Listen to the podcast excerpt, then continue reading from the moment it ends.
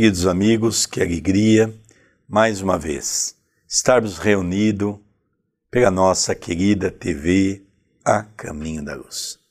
Essa página do YouTube da TV A Caminho da Luz tem colaborado e muito para podermos levar sempre uma mensagem de amor, de paz e de alegria. Hoje, o programa Estudando as Obras de André Luiz, o livro Nosso Lar. A nossa gratidão pela sua audiência, não esqueça de colocar o seu joinha e com certeza estamos partindo para o final desse livro, onde temos aprendido e muito temos realmente trazido para o nosso coração e para o nosso entendimento um grande tesouro de como é o mundo espiritual. Tudo bem com você, André Luiz? Olá, querido Sérgio, que alegria! E mais uma vez estarmos juntos, estudando, aprendendo, meditando em torno desta obra sugêneres, fantástica, como é o caso do livro Nosso Lar. Cumprimento carinhosamente e afetuosamente a todos que assistem, divulgam e formam a TV A Caminho da Luz. E ao mesmo tempo, relembrando que a TV A Caminho da Luz é um departamento do Centro Espírita Perdão, Amor e Caridade, e eu rogo aos benfeitores amigos do CEPAC, notadamente na figura do nosso querido Dr. Eduardo Modesto Gil, benfeitor espiritual da casa, dirigente espiritual da TV A Caminho da Luz, para que possa nos envolver em mais este estudo. Do capítulo 43 em Conversação. O Ministério da Regeneração continuou cheio de expressões festivas, não obstante se haver retirado o governador ao seu círculo mais íntimo. Comentavam-se os acontecimentos. Centenas de companheiros se ofereciam para os trabalhos árduos da defensiva, assim correspondendo ao apelo do grande chefe espiritual. Então, nós percebemos que quando o governador foi para um grupo mais íntimo, muito provavelmente para os ministros, os secretários, os companheiros diretos, para que pudesse passar informações de trabalho, tirar dúvidas a respeito de resoluções importantes, André Luiz notou que aquela coletividade que ali estava estavam se mobilizando, alguns assumindo o trabalho proposto pelo governador, outros meditando nos ensinamentos. Isto aqui é um convite a quando ouvimos uma palestra. Hoje estamos na época das lives e creio que mesmo após a pandemia, as lives continuarão a ter um papel muito importante ligando pessoas distantes a um trabalho. E aí nós vemos as conversações, o pensamento, a reflexão, é o que falta comumente em nosso próprio dia a dia. Ouvirmos, meditarmos e interiorizarmos. É interessante, André. Um outro ponto que me chama a atenção, às vezes passa desapercebido. Naquelas conversas íntimas, depois das palavras do governador, sempre forma aqueles grupinhos, não é? A gente vê isso dentro do centro espírita, depois de uma palestra, sempre os grupos que estão juntos se reúnem, tecem esse ou aquele comentário. André Luiz percebeu que algumas centenas de pessoas foram para se candidatar ao trabalho. O que nos chama a atenção é que mais ou menos se espelha a nossa condição aqui na Terra. Quando uma casa espírita, por exemplo, quando um templo religioso, porque muitos que assistem o nosso programa às vezes não é espírita, às vezes é um católico. Eu já recebi mensagens de irmãos evangélicos. Então nós percebemos que quando é feita uma solicitação, eu vou dar um exemplo do centro, porque eu sou um presidente de um centro espírita, sou um chefe religioso. A gente convida todos que estão em condições para o trabalho, mas são poucos que aceitam o trabalho. Veja, 30 mil pessoas estavam naquela reunião. O salão estava com toda a sua dependência lotada, que cabe 30 mil pessoas. Nós vemos aqui centenas, talvez até alguns milhares, mas logicamente nos faz refletir que muitos deles, ou talvez até a maioria, não vão assumir nenhuma atividade. Já acha que estão trabalhando muito. Há uns dois, três capítulos atrás, quando o Clarim tocou, vamos relembrar que André Luiz e Tobias teve um papel. Tobias diz a André Luiz: vamos reparar a conversa dos grupos? Não era para fofocar, não. É para exatamente ouvir o que eles pensavam. E a grande maioria já falava sobre isso. Vai sobrar mais serviço, vamos ter que trabalhar mais, vamos ter que fazer isso. Então nós percebemos que está na hora da gente rever alguns conceitos para vivermos de uma maneira mais intensa. Procurei Tobias para consultá-lo sobre a possibilidade do meu aproveitamento. Mas o generoso irmão sorriu da minha ingenuidade e falou: André, você está começando agora uma tarefa nova. Não se precipite, solicitando acréscimo de responsabilidade. Haverá serviço para todos. Disse-nos ainda agora o governador: não se esqueça de que as nossas câmaras de retificação constituem núcleos de esforço ativo, dia e noite. Não se aflija. Recorde que 30 mil servidores vão ser convocados para a vigilância permanente. Destarte, na retaguarda, serão muito grandes os cragos a preencher. Então, André Luiz ele se candidata ao posto, já que está precisando de pessoas, 30 mil, um número é, considerado, eu vou me propor. Só que antes dele se propor, ele troca uma ideia com Tobias. Isso daqui me chama muita atenção em André Luiz, porque ele, ele aprende a, a, a obedecer uma hierarquia, ele aprende a ouvir também a opinião da Narcisa, de Dona Laura, de Tobias, de Lísias. Ele vai e fala: Olha, o que, que você acha de eu me candidatar? O que, que você acha de eu propor fazer parte destes 30 mil?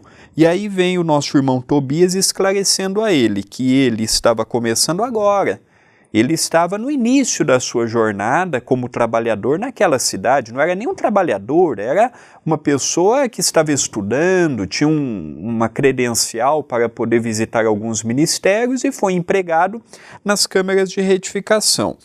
Tobias diz para ele também não se precipitar, solicitando acréscimo de responsabilidade, que precisariam de 30 mil pessoas naquela parte da vigilância, mas precisaria também de pessoas na retaguarda, nas câmaras de retificação e em outros setores do serviço.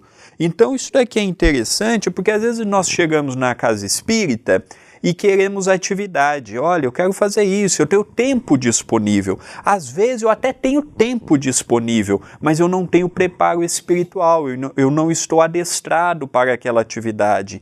Então, é o que Tobias fala para André: André, você precisa achar o equilíbrio. Primeiro, você está se equilibrando, você está a, a, começando uma nova tarefa. E outra coisa, a Segunda Grande Guerra Mundial durou de 5 a 6 anos. Não era um trabalho de semanas, não era um trabalho de meses. E André Luiz ele tinha outras responsabilidades que os benfeitores traçaram para ele do que ficar não menosprezando o trabalho destes 30 mil companheiros, mas André Luiz tinha outros trabalhos que já haviam sido proposto na esfera superior, que estava preparando o espírito amigo para poder trazer a baila através de suas obras. Identificando-me o desapontamento, o bondoso companheiro, bem-humorado, acentuou depois de ligeira pausa. Contente-se com a matrícula na escola contra o medo. Creia que isso lhe fará enorme bem. Então, ele, André Luiz e outros companheiros matricularam também neste tratamento, ou melhor, nesta preparação contra o medo. E eu acredito que nesta pandemia nós precisaríamos também de, uma, de um processo como este, porque o medo assolou e assola muitas pessoas e muitas famílias. É muito importante sabermos lidar com o medo, sem fanatismo, sem ilusões é, religiosas, sem imposições religiosas, não. Aqui é uma técnica que André Luiz teve a oportunidade de aprender. André Luiz ficou desapontado porque ele queria trabalhar, ele queria ser útil, ele queria mostrar serviço, ele queria corresponder com as expectativas de sua mãe, que pediu a ele, nas duas oportunidades que estiveram juntos, para trabalhar, para se esforçar, para não desanimar, para não esmorecer. Então ele queria trabalhar. E é natural que quando nós somos desapontados, ouvimos um não, ou chega uma pessoa para nós, ou um benfeitor e diz: para nós, olha, não é ainda momento, é natural que fiquemos desapontados. Ele não ficou com raiva, ele apenas falou assim: Poxa, eu poderia ser útil, estava vendo a curto prazo. E é interessante, André, que aqui já demonstra claramente que Tobias estava correto. O desapontamento dele demonstra que ele não estava preparado para ouvir um não, que era uma característica dele. Segundo, quando nós lemos a sua biografia, nós vemos que Dr. Carlos Chagas é um homem de um posicionamento muito forte. Isso seu filho coloca no livro. E um outro ponto importante que me chamou muito a atenção é exatamente esse comparativo que ao longo desse capítulo eu vou fazer, comparando essa reunião com uma reunião de uma casa espírita. Aqui existem os dois lados, porque Muitas casas espíritas dão determinadas atividades para as pessoas altamente despreparadas, porque é um médico, é um juiz, é um advogado, é um empresário, é um comerciante bem sucedido, é uma pessoa de posses, como se isso fizesse alguma diferença. E às vezes a pessoa, depois de algum tempo, sai do centro espírita totalmente desapontado. Por quê? Porque começou a receber investidas do plano espiritual e não estavam preparados para isso. Então, isso nós precisamos nos atentar, porque é muito interessante essa colocação. Vamos continuar a leitura? Nesse interim, recebi grande abraço de Lísias, que integrara na festa a deputação do Ministério do Auxílio. Com a licença de Tobias, retirei-me em companhia de Lísias para gozar de palestra mais íntima. Conhece você, indagou ele, o ministro Benevenuto, aqui na regeneração, o mesmo que chegou anteontem da Polônia? Não tenho esse prazer. Vamos ao seu encontro, replicou Lísias, envolvendo-me nas vibrações do seu intenso carinho fraterno.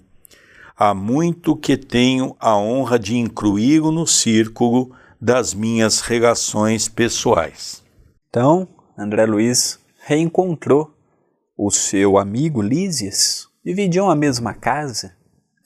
E e naquele momento, Lísias convida André Luiz a conhecer um outro ministro, sempre com pseudônimos, não é? Benevenuto, um ministro da regeneração, como veneranda, um ministro que tinha um trabalho muito ligado ainda àquele ministério mais ligado à terra, por assim dizermos, e ele estava em missão, em compromisso na Polônia. Então é interessante porque, da mesma forma que nós temos as relações intermunicipais, interestaduais e entre os países, nós vemos que esta relação também ocorre no plano espiritual. Nós vemos que os espíritos que já têm condições para uma excursão, para relações diplomáticas, eles possuem trabalhos.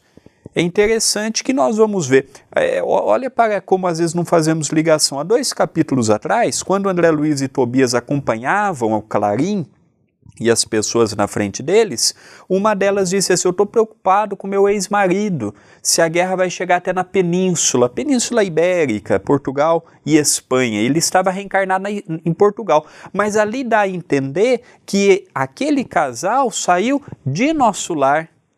Então nós percebemos que não é porque ele está, é, todos que estão em nosso lar vão reencarnar, por exemplo, no Rio de Janeiro. Não.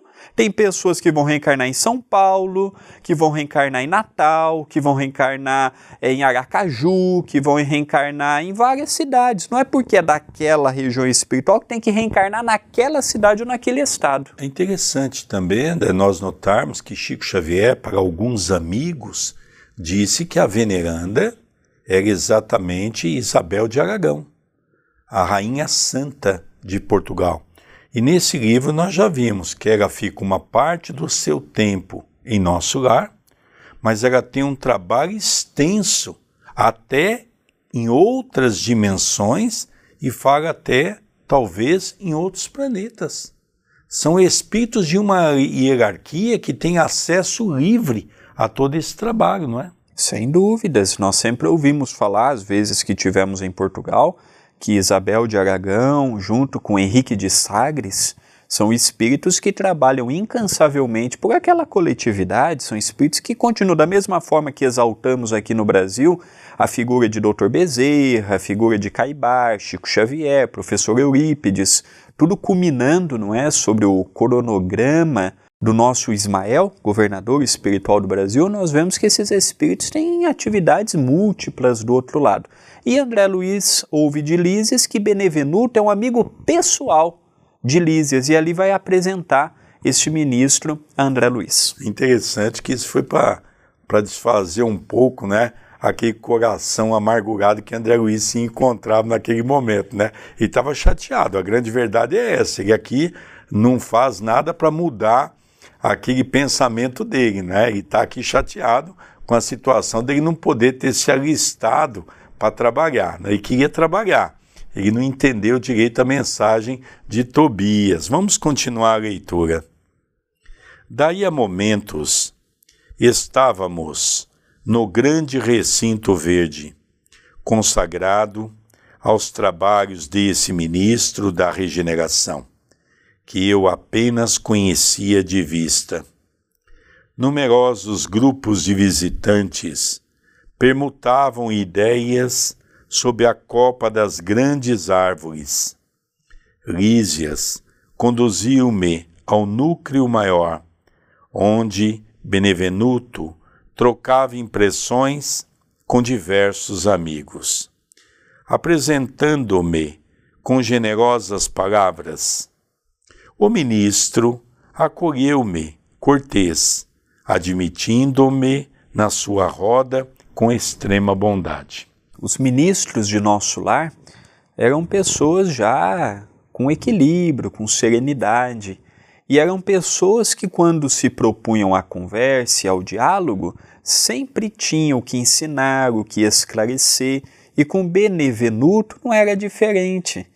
Benevenuto aceitou, acolheu André Luiz, que estava acompanhado do seu amigo Lísias, e ali tiveram a oportunidade de conversar um pouco. E veremos na continuidade do capítulo é, o ministro Benevenuto contando um pouquinho da sua experiência na Polônia. Lembrando, é interessante, né? Polônia. Polônia foi um dos países que mais sofreu na mão de Hitler. Um dos campos de concentração mais famosos era na Polônia. Interessante essa associação que somos convidados hoje a meditar. A conversação continuou nos rumos naturais e notei que se discutia a situação da esfera terrestre. Muito doloroso o quadro que vimos. Comentava Benevenuto em tom grave. Habituados ao serviço da paz na América. Nenhum de nós imaginava o que fosse o trabalho de socorro espiritual nos campos da Polônia. Tudo obscuro, tudo difícil, não se podem ali esperar claridades de fé nos agressores, tampouco na maioria das vítimas, que se entregam totalmente a pavorosas impressões. Os encarnados não nos ajudam, apenas consomem nossas forças. Desde o começo do meu ministério, nunca vi tamanhos sofrimentos coletivos. Segunda Guerra Mundial foi um dos capítulos mais tristes que nós tivemos. Milhares de pessoas perderam a vida, cidades. Eu tive a oportunidade numa cidade na Alemanha fazer palestra, 80% daquela cidade havia sido destruído na Segunda Guerra Mundial. Então nós percebemos que guerra é guerra e a segunda teve uma proporção imensa. E a Polônia foi um país destes invadidos que sofreu muito. E nós vemos a impressão que os ofensores impunham, as impressões que os é, invasores impunham e que aqueles que estavam naquele país sentiram.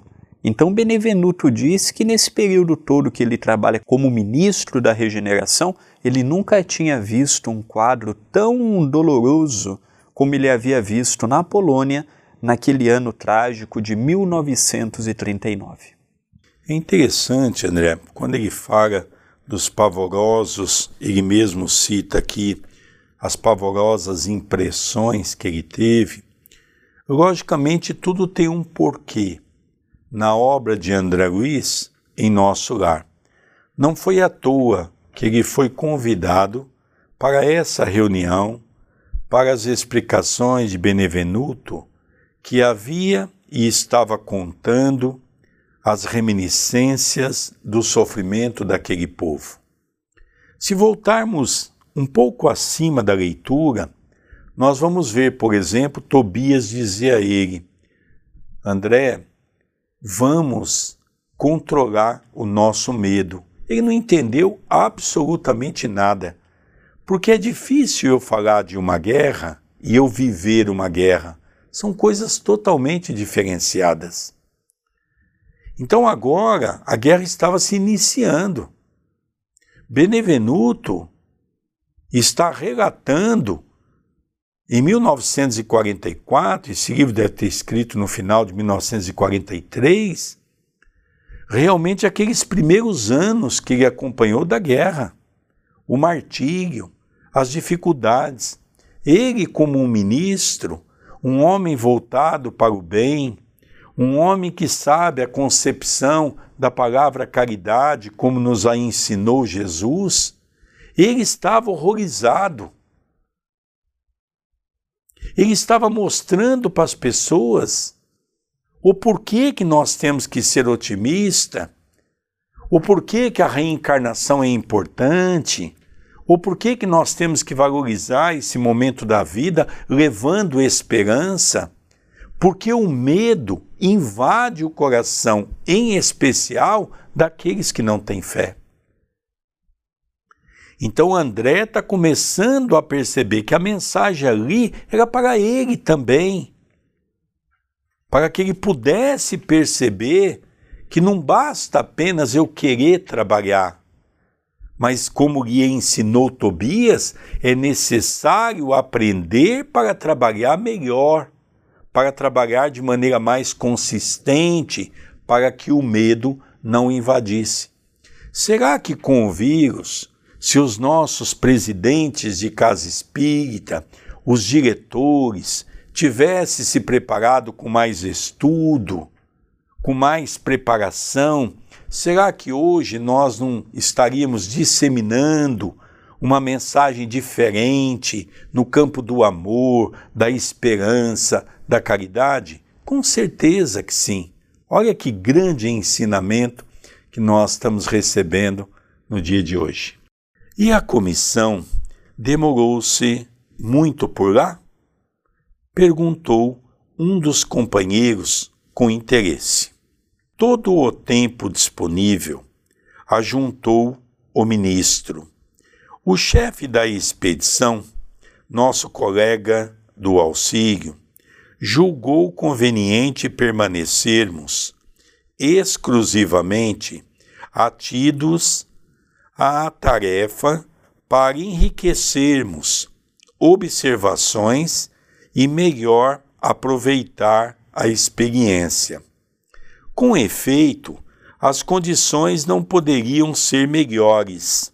Acredito que nossa posição está muito distante da extraordinária capacidade de resistência dos abnegados servidores espirituais que ali se encontram de serviço. Todas as tarefas de assistência imediata funcionam perfeitamente a despeito do ar asfixiante, saturado de vibrações destruidoras. O campo de batalha, invisível aos nossos irmãos terrestres, é verdadeiro inferno de indescritíveis proporções. Nunca, como na guerra, evidencia o espírito humano a condição de alma decaída, apresentando características essencialmente diabólicas.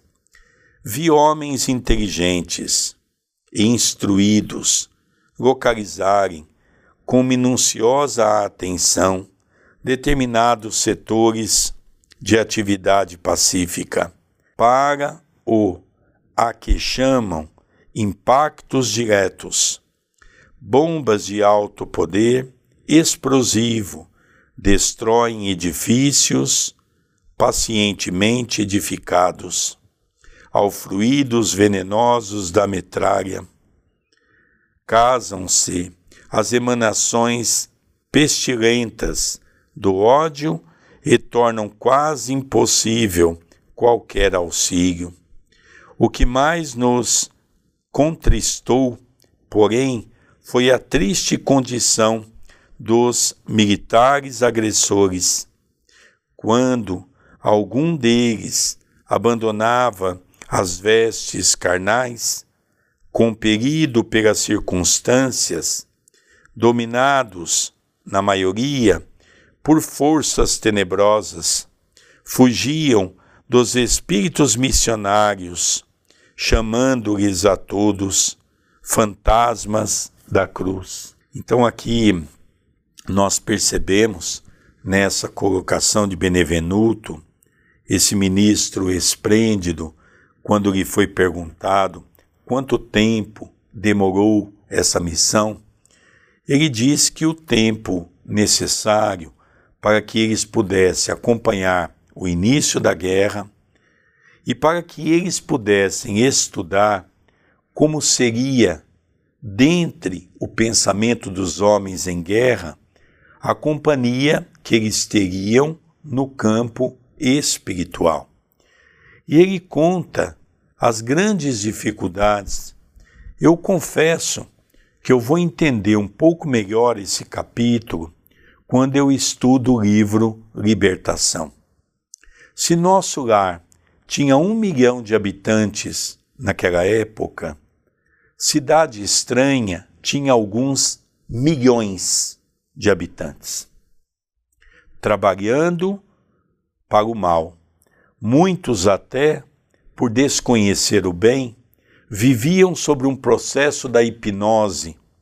E são esses espíritos que atuam de maneira profunda na crosta é que realmente faziam o papel de se aproximar daqueles guerrilheiros desequilibrados pela dor da guerra, mas na qual o pensamento, naquele momento, era envolto da negatividade, sugando deles em forma de vampirismo para que essas energias pudessem ser levadas para zonas abismais, fazendo com que se materializasse cada vez mais as forças desses irmãos que trabalham na senda do mal.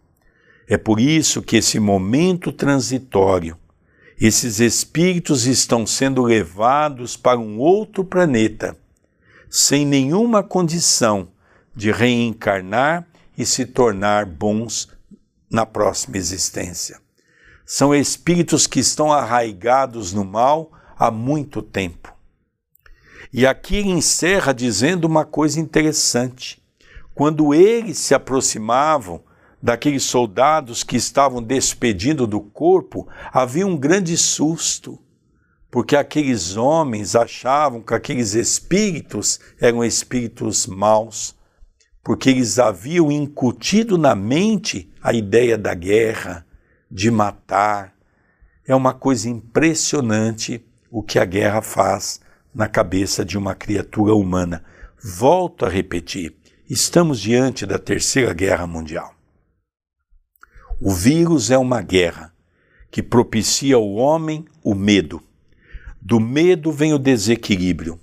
Do desequilíbrio vem a companhia dos espíritos que querem vampirizar o nosso princípio vital para usar na continuidade do trabalho do mal.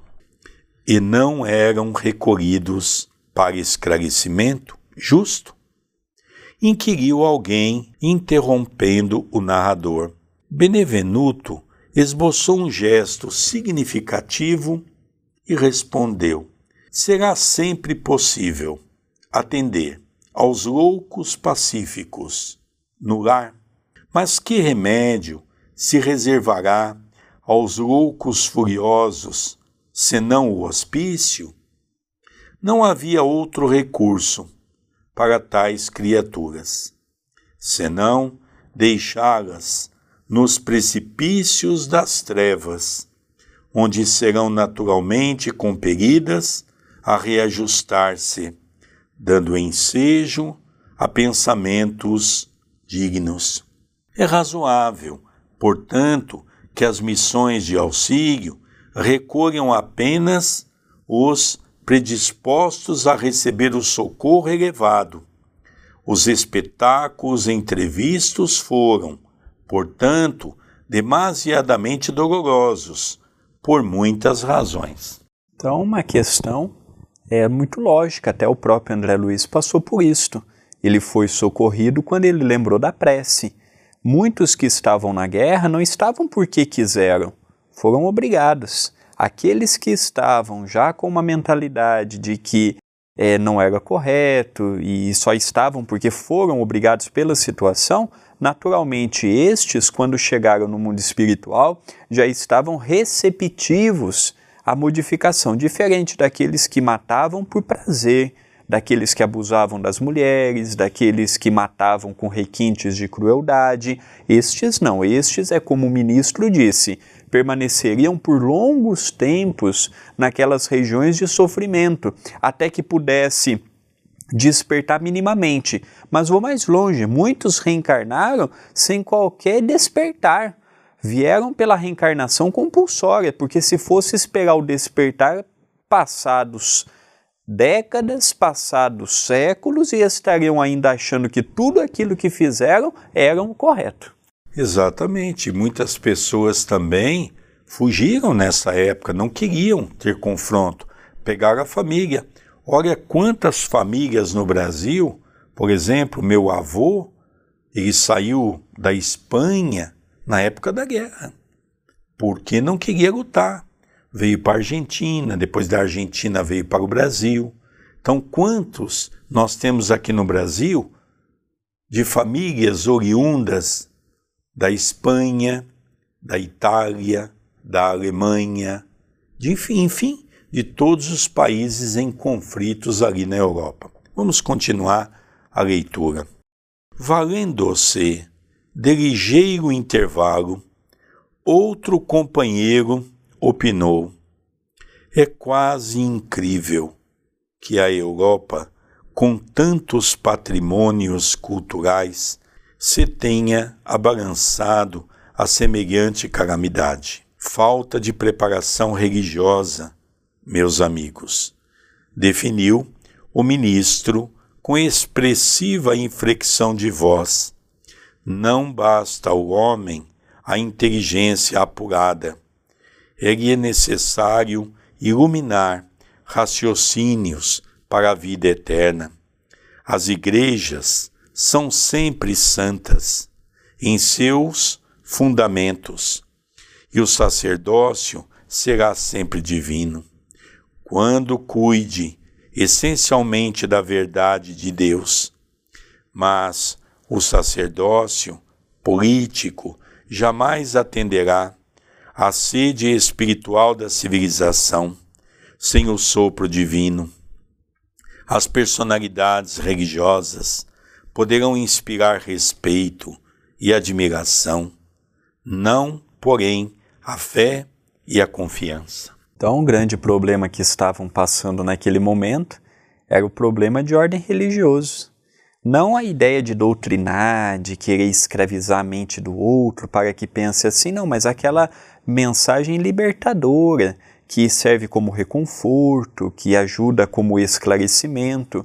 Isto tirando Portugal, Espanha, Itália, que são predominantemente católicos, predominantemente cristãos, hoje nós temos uma Europa totalmente isenta de religiosidade por conta dos abusos da própria religião, por culpa daqueles que vestiram as batinas. Nós mesmos, em outrora, não estamos aqui culpando a instituição e eximindo nosso papel, não. Nós mesmos, em outrora, abusando, fazendo as associações aos reinados, aos feudos, querendo as vantagens temporais, as guerras, isto levou a culminar na Segunda Guerra Mundial, por exemplo. Esta ausência de religiosidade é muito interessante, esta ponderação de Benevenuto. O André, nós estamos caminhando aqui para 80 anos desse livro, né? E há um detalhe interessante que nós poderíamos colocar essa história como se fosse hoje. Vamos trabalhar um pouquinho com o Brasil. Olha o movimento evangélico, olha o movimento católico e olha o movimento espírita. Os três, infelizmente, se meteram com política partidária. Nós estamos vendo um verdadeiro inferno no campo político. Eu confesso que eu nunca vi a Igreja Católica, já fui membro da Igreja Católica, mas eu nunca vi uma discussão dessa ordem. Bispos contra bispos, padres contra padres, onde eles deveriam estar envolto de despertar a fé no povo. Então, um, um, grupo apoiando tal partido, outro grupo apoiando o outro partido, e sem uma racionalidade, sem nenhum respeito. Nós estamos vendo o movimento evangélico também rachado nesse sistema. Nós vimos há pouco tempo o Papa, que deveria ter o bom senso e poderia colocar panos quentes nessa história, reunindo o clero da igreja, também tomando um partido aqui no Brasil. Então nós estamos vendo o movimento espírita, às vezes dá até nojo pessoas compartilhando essa raiva que está se criando de uma situação para com a outra. Nós, como religiosos, temos que levar uma mensagem de esperança. É isso que Benevenuto está explicando para todos eles. A partir do momento que as religiões começam a sair do seu trilho, ela se perde. É o que está acontecendo na atualidade. Essa animosidade que está criando pela ideia do outro. Olha que coisa interessante. Continuando a leitura. Mas o Espiritismo? Perguntou abruptamente um dos circunstantes. Não surgiram as primeiras florações doutrinárias na América e na Europa há mais de 50 anos? Não continua esse movimento novo a serviço das verdades eternas? Benevenuto sorriu, esboçou um gesto extremamente significativo e acrescentou: O Espiritismo é a nossa grande esperança, e por todos os títulos é o consolador da humanidade encarnada. Mas a nossa marcha é ainda muito lenta. Trata-se de uma dádiva sublime, para a qual a maioria dos homens ainda não possui olhos de ver. Esmagadora porcentagem dos aprendizes novos aproxima-se dessa fonte divina a copiar antigos vícios religiosos. Querem receber proveitos, mas não se dispõem a dar coisa alguma de si mesmos. Invocam a verdade, mas não caminham ao encontro dela. Enquanto muitos estudiosos reduzem os médiums a cobaias humanas, numerosos crentes procedem à maneira de certos enfermos que, embora curados, creem mais na doença que na saúde e nunca utilizam os próprios pés. Enfim, procuram-se por lá os espíritos materializados para o fenomenismo passageiro ao passo que nós outros vivemos à procura de homens espiritualizados para o trabalho sério. Que interessante, não é? Teve uma pessoa que lembrou, mas e o Espiritismo? Ele não tem o papel de trazer luz? E aí o ministro Benevenuto diz, e eu parafraseio Leon Denis, o Espiritismo não será a religião do futuro, mas o futuro das religiões, mostrando que o conceito de Kardec não será a palavra de ordem, mas será a, a, a, vanguarda para que outras possam tratar sobre assuntos que hoje tratamos com tanta desenvoltura. Então nós percebemos que, infelizmente, é, os espíritas mesmo não estavam preparados para aquilo. Como não estamos preparados para lidarmos com o vírus. Por isso que encontramos tanta descrença, tanto medo, tantas informações contraditórias, tantas informações contrárias até o que nos ensinou Allan Kardec, o que verificou naquela época é o que verifica hoje, fazendo um paralelo de quase 80 anos, como o nosso querido Sérgio há pouco disse. Continuamos ainda querendo que os espíritos façam tudo, continuamos ainda apenas pedindo, continuamos ainda nas barganhas, se eu receber isto, eu faço aquilo outro. Por isso que tantas casas espíritas fecharam na pandemia, por isso que tantos médiums entraram em processos obsessivos, por isso que tantas pessoas deixaram o espiritismo, por quê? Porque não estão preparados, querem tudo fácil. E não é assim, o próprio ministro nos esclarece a esse respeito. Olha, André, essa frase, que coisa fantástica. Esmagadora porcentagem dos aprendizes novos aproxima-se dessa fonte divina a copiar antigos vícios religiosos. Olha que coisa interessante, né? Quando nós queremos imputar dentro da doutrina aquilo que nós trazemos. O catolicismo está cheio de situações geradas pelos costumes da época. Quando Paulo foi chamado o apóstolo da gentilidade, ele trouxe para a igreja os gentios, que não entenderam a mensagem de Paulo e fizeram da mensagem de Paulo uma situação onde adaptaram muitos dogmas que são vividos na igreja até hoje daquele povo que se vivia naquela época. Dogmas judaico, dogmas do povo em geral que se tinha para poder agradar a todos. O Espiritismo é uma doutrina que não tem essa finalidade, mas para isso temos que seguir o que Jesus disse: Conhecereis a verdade e a verdade vos libertará. Encerra André Luiz. O trocadilho arrancou expressões de bom humor geral, acrescentando o ministro gravemente: Nossos serviços são astronômicos. Não esqueçamos, porém, que todo homem é semente da divindade.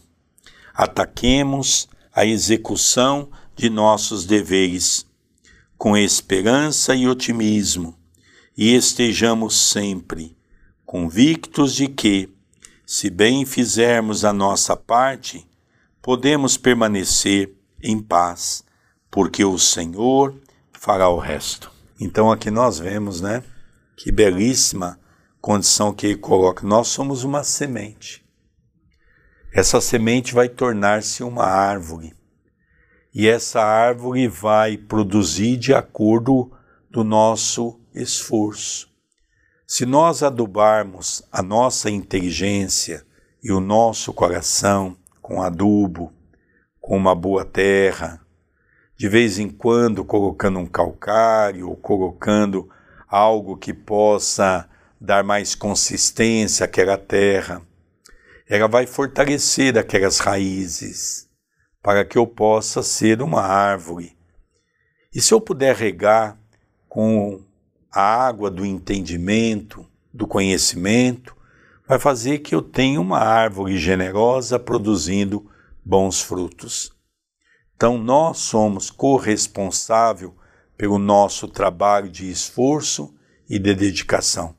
Benevenuto não poderia ter sido mais feliz do que foi, dando para todos nós um exemplo magnífico de que realmente a evolução na Terra se faz de maneira individual, pessoal e intransferível. Queridos amigos, estamos chegando ao término do capítulo de hoje, agradecendo pela sua audiência e te pedindo, deixe o seu comentário, deixe o seu like, compartilhe para que outras pessoas também possam conhecer o projeto da TV A Caminho da Luz. Se inscreva no canal, é fundamental a sua inscrição, habilite as notificações e acompanhe. Aqui na descrição do vídeo você encontra o meu Instagram, o meu Facebook e também o do nosso querido Sérgio. E ali você poderá passar a acompanhar as atividades do CEPAC. Seja membro do canal. Se tornando membro, você está ajudando diretamente as atividades assistenciais que temos através do departamento do CEPAC, o Núcleo Assistencial Espírita Cristão Chico Xavier. São mais de duas toneladas sendo feitas de refeições por mês e você pode nos ajudar a aumentarmos ainda mais, a, levando esperança, consolo a muitas famílias. E também, se quiser interagir conosco, temos o WhatsApp 19 997 782794. Queridos amigos, nós vamos encerrando esse programa, que é Estudando as Obras de André Luiz, o livro Nosso Lar. Obrigado de coração pela sua audiência. Não esqueça de dar o seu like, que é muito importante para nossa página. Um beijo ao coração de todos e até o próximo programa. Até o próximo programa.